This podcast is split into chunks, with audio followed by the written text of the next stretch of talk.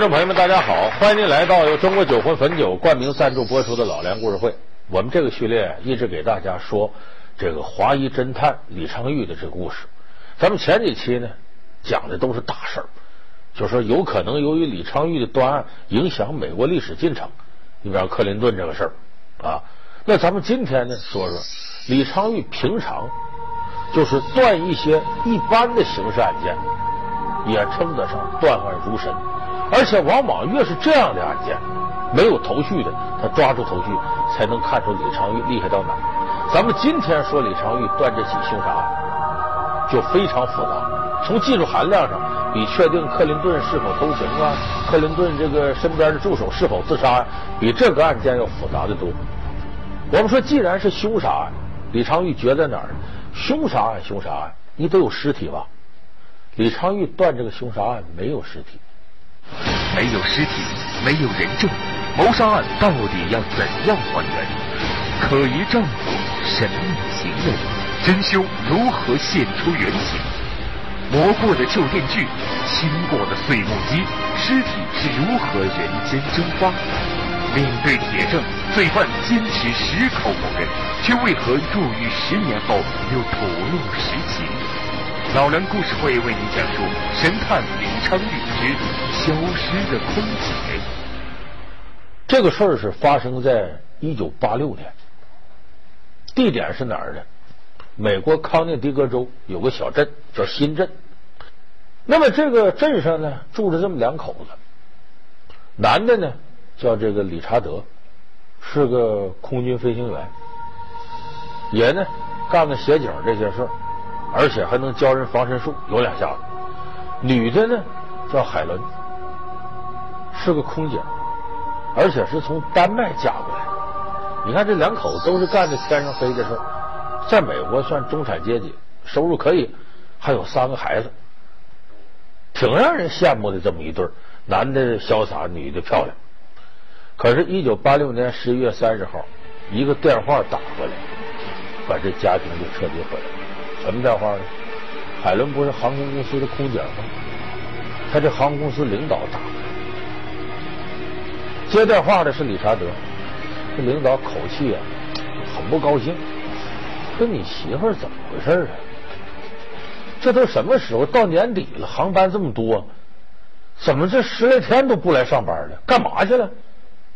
一九八六年十一月，美国康州空姐海伦无故突然失踪，毫无征兆。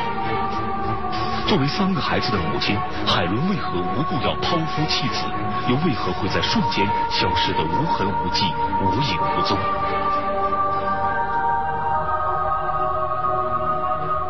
她丈夫一看，赶紧吧，这理查德说：“报警吧！”哎，报警察局。这警察局呢，马上就得展开调查呀。这丢了个人，这这这得找啊。这一调查呢，问到理查德了。你是她丈夫，你说说吧。你们说他十九号走怎么回事啊？这回这理查德呢，说我我跟你说实话吧，这十九号那天呢，早晨呢，他摔门就出去了，再就没回来。说他摔门干嘛？我俩闹点别扭，是什么别扭呢？十八号晚上我们俩吵了一架。说因为啥吵架？说你是不知道，我媳妇儿啊，最近呢，我发现她总往加州。加利福尼亚州打电话，我们两口在加州没说什么，这他往那儿打电话干嘛？我有一天就借这电话，我打回去了，结果是个男的接的，这不明了吗？外头有事了吗？根据这个电话找到加州那男的，那男的说：“我都冤枉，你看我跟他我俩没啥事儿，就是坐飞机，他不空姐吗？我跟他聊天聊长了，俩人熟了，有时候打的电话，我是真没事儿。”好，那就把这十多天这个男人的行踪一五一十调查一遍。一看呢，无论任何时间，人家都有证人证明我在哪儿，在哪儿，在哪儿，没有任何机会说接触可能跟这个女的在一块怎么地，没有。弄到这块儿，警察局一看还怎么调查呀？找点新线索吧。哎，新线索来了，什么线索呢？有个私家侦探到警察局。说我提供过线索，不是这海伦失踪了吗？在这个八六年，就是六七月份间，这海伦找过我，干嘛呢？让我调查理查德，调查什么呢？说这理查有外遇。事后，海伦的同事向警察反映，丈夫理查德曾殴打过海伦，而且海伦在失踪前也发现了丈夫的婚外情。哎，这个线索警察得到之后挺高兴，为啥呢？这就说明有一种可能，这理查德跟妻子发生口角之后，一狠心灭口了，把他妻子杀了，所以才十多天活不见人，死不见尸。那按照这个，警察展开正常程序调查。把理查德叫来了，哎，就问这事怎么回事？这理查德说哪那么些乱七八糟的，没这回事。说没这回事，你你怎么隐瞒一些事实呢？警方由此怀疑海伦的消失可能不仅仅是一起简单的失踪人口案。然而没有尸体，没有作案工具，没有物证，警方甚至无法证明海伦已经死亡，侦查工作顿时陷入僵局。这个案子就僵到这儿了。警察确实也拿不出理查德杀人的证据，这案子不弄不下去了吗？弄不下去归弄不下去了，这案子得查呀。说咱们都没这本事了，请谁呢？废话，当然请李昌钰了。咱们这一天说的就李昌钰，想到找李昌钰，因为李昌钰这本事全美国都服气，把李昌钰请来了。说这案情一介绍，李昌钰一看这个事儿啊，他分析了一下。李昌钰说：“我也觉得呀，这个理查德嫌疑最大。在排除了其他的可能后，李昌钰认为很可能是因为海伦要求离婚而遭到了丈夫的杀害。于是，警方将搜寻的第一站放在了海伦家。家里地毯也通通不见了，床铺也通通换了，刷刷洗过通通没有了。在重建了当时房屋内的现场后，李昌钰有了惊人的发现。”警方在海伦的床底下发现了七滴肉眼看不见的血迹，但经过仔细的对比后，证实确实是海伦的血迹。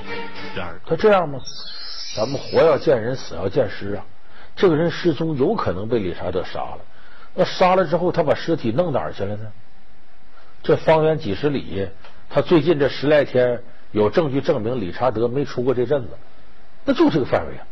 咱们先查查这尸体在哪儿，找着尸体就有线索了。所以李昌钰呢，动用了什么呢？动用了直升飞机。尸体怎么样找？我们用嗯，ground penetration radar 去测量。我们用飞机在那整个那边飞，用照红外线看有没有地方说有最近挖的坟墓，找通通没有。这个直升飞机有什么特点呢？在空中往下扫描。你想想，它尸体要埋到那儿，它腐烂的时候，不是释放热量吗？这一放热上，红外线就扫描了。所以这不就这个道理吗？所以就扫了一段，令他感到崩溃的是，没有，没有任何迹象，说这附近埋了尸体，没有。万般无奈之下，想个办法，说不行，咱用测谎仪吧。刚跟理查德一提，说我们准备用测谎仪。看看你说真话假话，理查德特送说：“赶紧吧，我都等不及了，赶紧的，赶紧的，你用个测谎仪证明一下我是清白的。”理查德矢口否认妻子的失踪和自己有关，于是警方对他进行测谎检验。然而，出身于美国中央情报局的理查德在自愿接受测谎后，竟然三次顺利通过了测谎仪的检验。我不是凶手，我没杀他。测谎仪显示这是真话。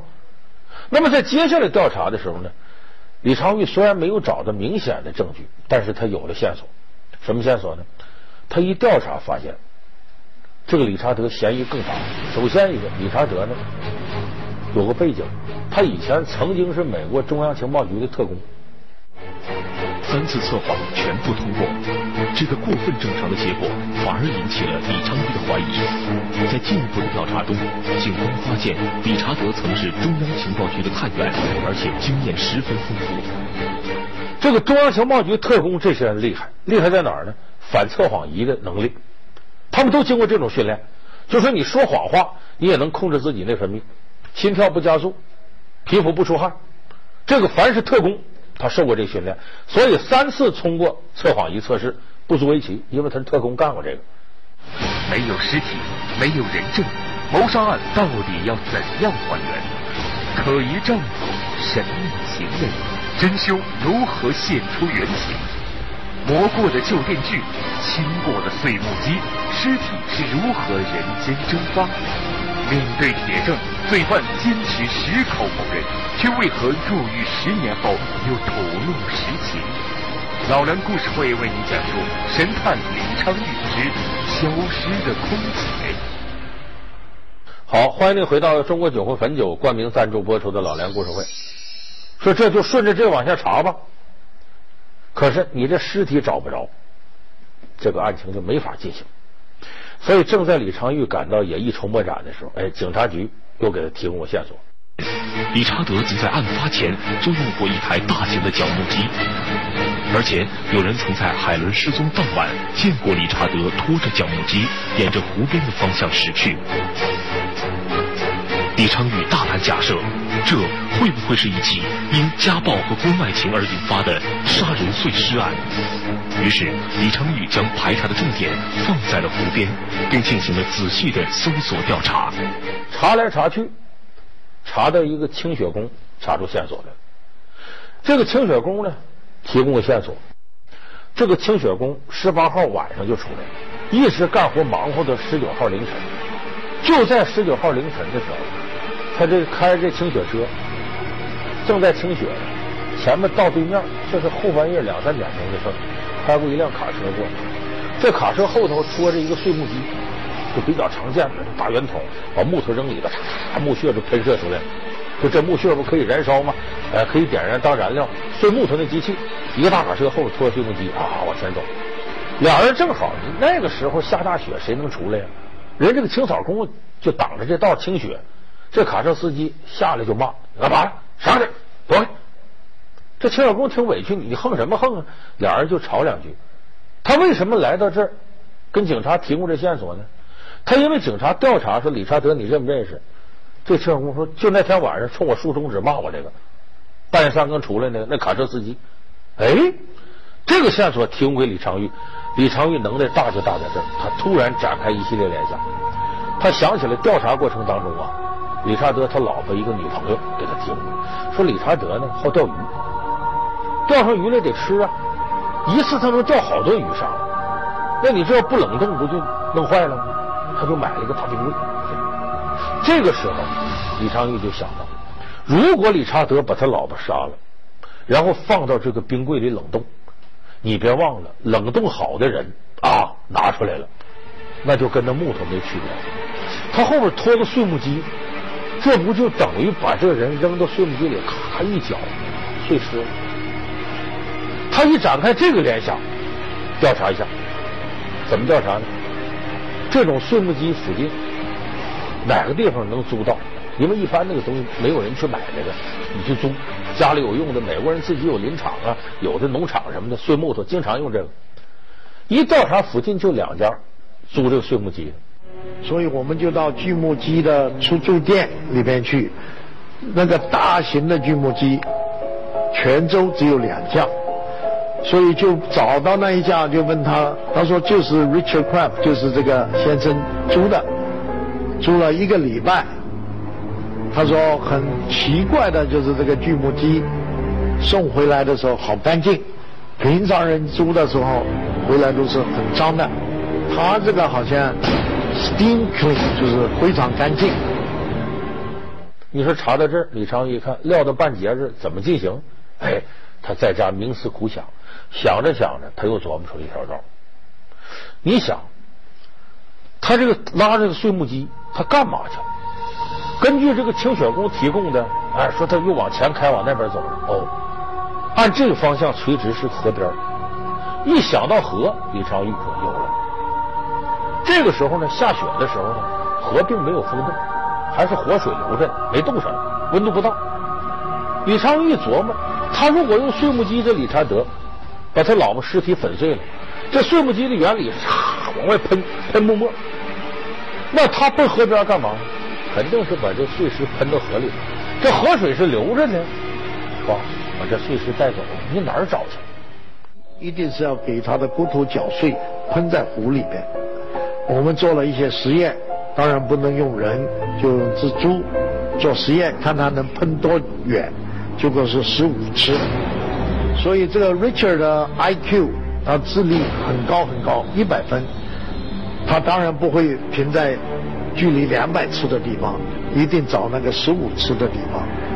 而且他很狡猾，就是锯木机喷一点，呃，再换到另外一个地方再喷一点，就给尸体通通搅碎了，搅成碎片，喷到湖里去。李昌钰一想，这个理查德手段呢，真用他干的可太高了。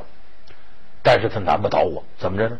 你琢磨呀，这个碎木机喷射距离就是十五英尺以内，他要想让这个碎尸能进到河里去，非得在河边十五英尺以里找个地方停下。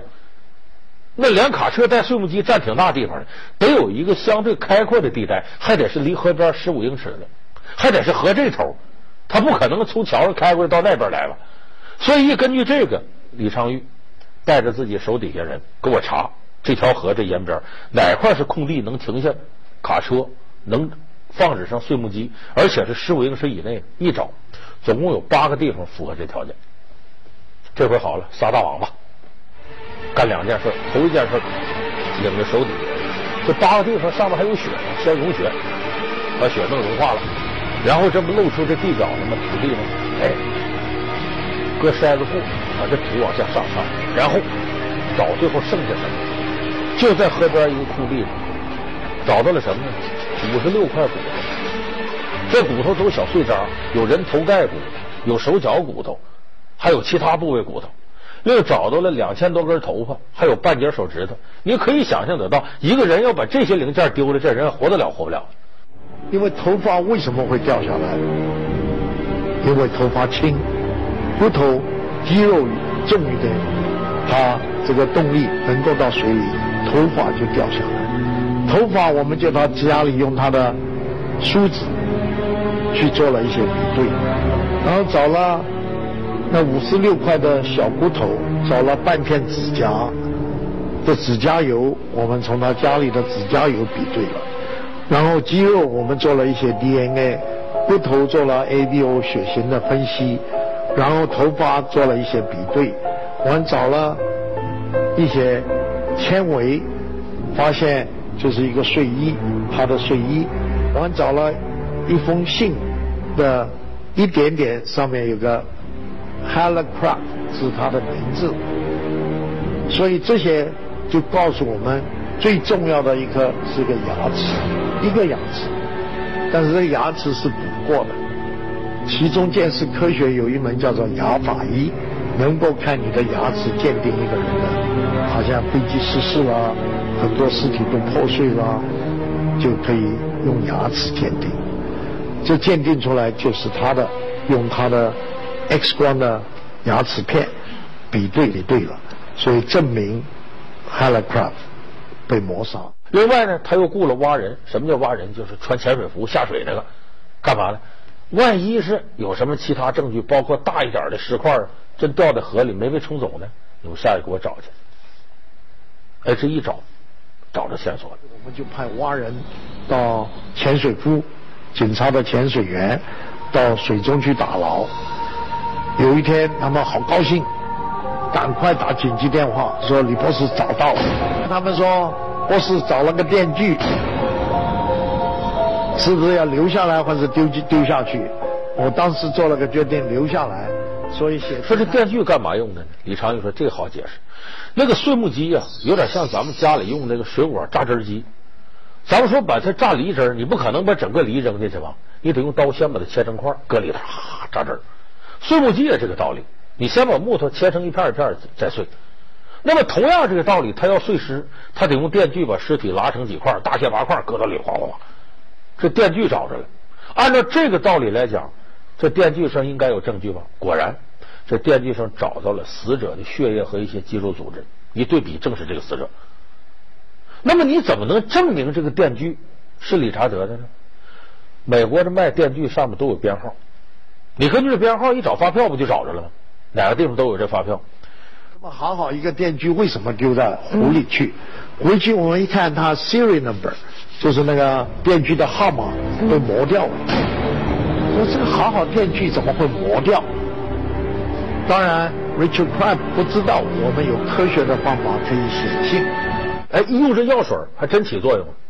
过了多少年，李长玉都说：“说我连我老婆生日都忘了，但这电锯号我记得清清楚楚。他记得多少？电锯号是 E 五九幺二六幺六。这过多少年，李昌钰都记得清楚。为啥？这对他太重要了。然后他拿着这个电锯号找，这一查都联网的，查到那家商店，再找发票一看，理查德买的，这不就连上了吗？所以这些证据拢到一块儿。终于形成了一个完整的证据链，这回你理查德可跑不了了。你看这多少个碎木机，整个租用的证据，电锯就是你的，私家侦探证明你跟你老婆关系并不好，那个清雪供证明那天晚上你确实出来了，所有这些证据联合到一块，这就是完整的证据。这理查德还不认账，没啥没啥，那没用。美国的陪审团一致认定理查德有罪。判他五十年有期徒刑，到现在这人没死，他在监狱里待着。他虽然不认罪，你这证据链条是完整的，所以你看李昌钰下这番功夫那是相当到位。就这个案件，让美国他的一些同行那佩服的直挑大拇指，真了不起。咱这事没说完呢，后边还有。隔了十多年以后，咱不说这个理查德被弄进监狱了吗？五十年监禁，他不不认罪吗？哎。九八年他认罪了，咱为什么他认罪了呢？因为九八年我们知道克林顿莱文斯基那个事儿，咱们以前节目说过，李昌钰从这里边断定，你克林顿跟莱文斯基确实有事儿。这个事儿呢，这新闻呢，全美国人都知道。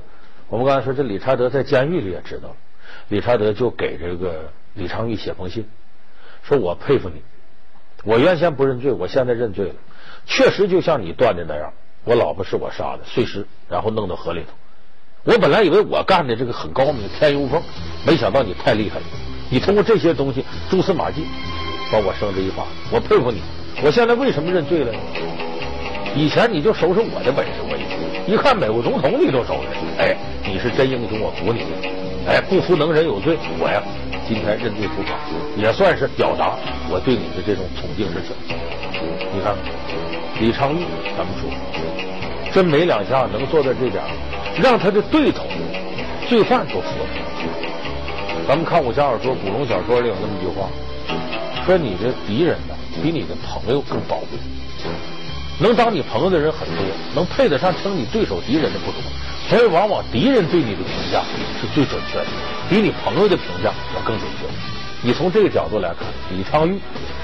让他被他绳之以法的罪犯，他的死对头都死心塌地的佩服他，这足可以看出李昌钰的能耐，真是当之无愧的当代福尔。一部大宋提刑官将我们的视线聚焦在了这位神奇的古代法医身上。那么，在封建的古代社会，被称作仵作的古代法医，真的有这么神吗？这一行业真的像电视剧中那样为人所推崇吗？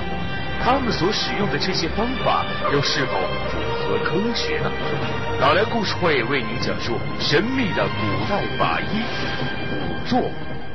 好，感谢您收看这期老梁故事会。老梁故事会是由中国酒魂汾酒冠名赞助播出。我们下期节目再见。